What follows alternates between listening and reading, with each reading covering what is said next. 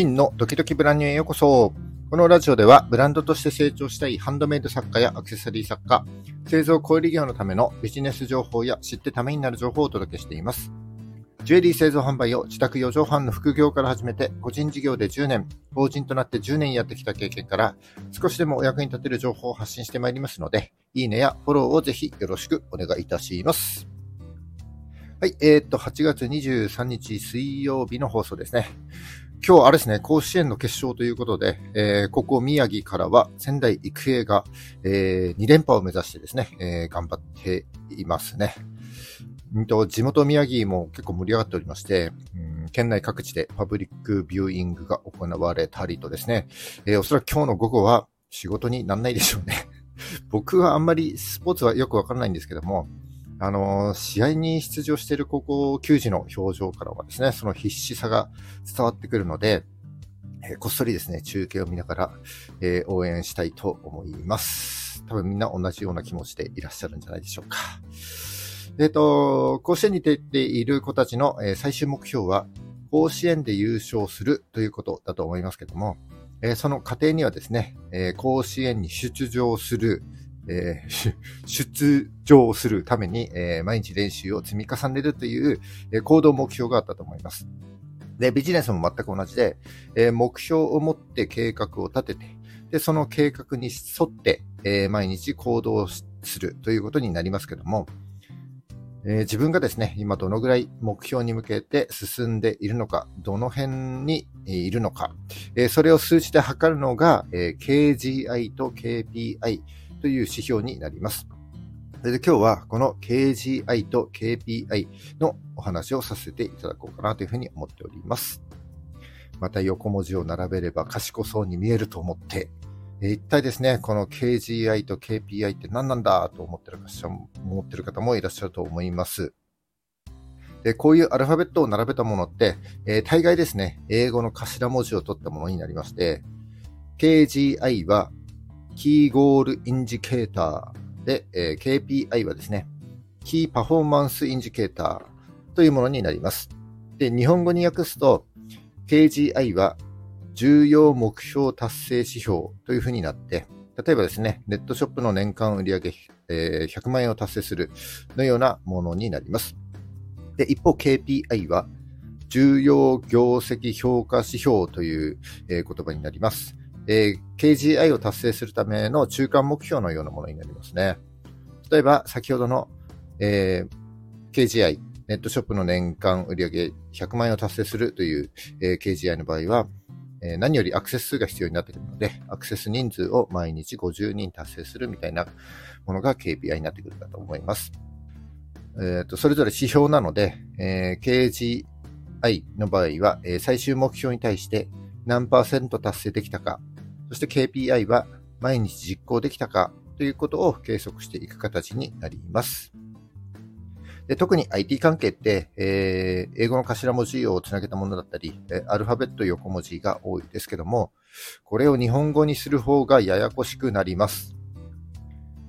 今回の KGI と KPI の場合、例えば、えー、社長が部下に対してですね、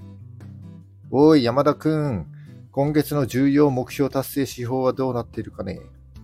はい、今月の重要目標達成指標は最終目標の100万円に対して8%の8万円となっております。重要業績評価指標の一つ、ソーシャルネットワーキングサービスからの集客が思うようにいかず、68%止まりとなっているため、重要目標達成指標の、えー、達成にあたっては、重要業績評価指標の見直しを視野に入れる必要もあるかと思います。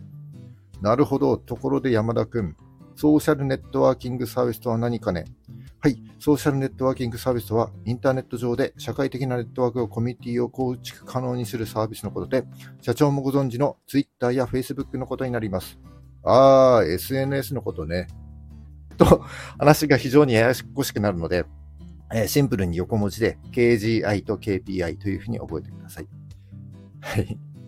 えー、この KGI と KPI は、あの、そもそもですね、目標達成に向けて自分が今どのくらい達成できているのかを知ってですね、モチベーションを維持して目標達成に向けて行動していくためのものです。えー、KGI と KPI については多分知っている方も多いと思いますけども、まあ、なんとなくね、こう KGI と KPI を設定して初めて見たものの、結局続かないなんていう人も多いんじゃないかなというふうに思います。そこで今日は、えー、KGI と KPI を効果的に使用するための2つのポイントをお話させていただきます。ぜひ最後までお付き合いください。それではどうぞよろしくお願いします。はい、えー、ちょっと前置きが長くなりましたが、今日は、えー、KGI と KPI のお話になります。KGI と KPI はそもそもですね、目標達成に向けて自分が今どのぐらい達成できているのかを知って、えモチベーションを維持して目標達成に向けて行動していくためのものになります。えー、そして今日は、えー、この KGI と KPI を効果的に使用するための2つのポイントですね、お話しさせていただきたいと思います。えー、もったいぶらずに、えー、KGI と KPI を効果的に使用するための2つのポイントとはですね、一つは、KGI と KPI は必ずセットで、えー、設定するということ。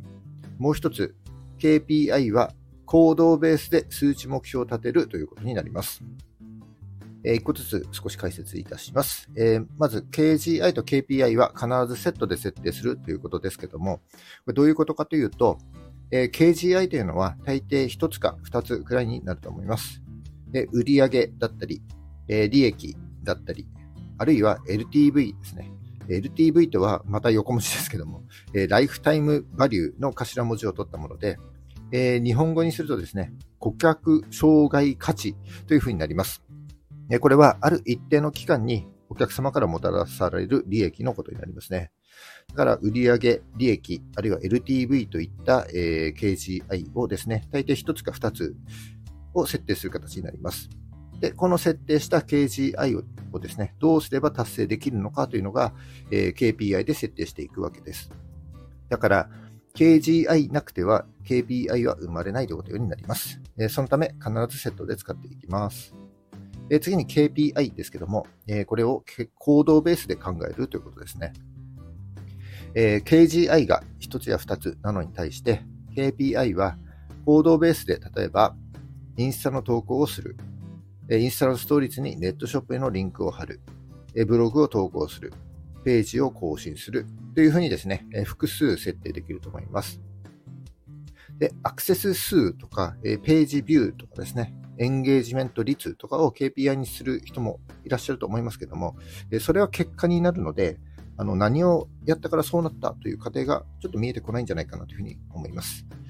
行動ベースで考えれば、今日 KPI を達成できたかどうかという実感が湧くし、えー、一つ一つのですね、小さな KPI が成功体験となって、よし、次もっと頑張ろうというようなモチベーションの維持にもつながっていくと思います。なので、えー、KPI は行動ベースで設定する、えー、というのが、えー、2つ目のポイントになってくると思います。以上、KGI と KPI をですね、効果的に使用するための2つのポイントをお話しさせていただきましたが、えー、似たような言葉で、KSF というのがあります。もういいよという声が聞こえてきそうですけども、KSF とは、Key Success Factor の略で、え、日本語にすると、重要成功要因となります。え、設定した最終目標の KGI に向けて、えー、KPI を実行してモニタリングしていくと、例えばですね、この投稿だけめちゃくちゃ反応がいいとか、なんかこの商品だけ他より多く売れているなんていう場面に遭遇するときがあると思います。で、その原因を紐解いていくと、え重要成功要因の KSF というのが見つかる可能性があります。で KSF が見つかったら、えー、あの活動全体を最適化してですね、え同様の手段で実行していく、えー、と、え、一気にですね、成長できる場合があります。えそのためには、KGI と KPI をセットにして設定して、え KPI は行動ベースで実行していくんだということを頭に入れていていただければなというふうに思います。はい、えー、今日は以上になります、えー、今日も最後までお聴きいただきましてありがとうございます、えー、この放送が少しでも役に立ったためになったと思った方は、いいねをお願いします。えー、聞いたよという印で、いいねボタンをポチッと押して残して帰っていただけると非常に嬉しいです。え、今後も頑張って配信してます、配信してまいりますので、よかったらフォローもぜひよろしくお願いします。はい、えー、っと、じゃあ、8月23日水曜日、甲子園決勝日ですね。今日も頑張っていきましょう。えっ、と、明日ですね、8月24日、ちょっとお休みさせていただきます。また25日お会いしましょう。バイバイ。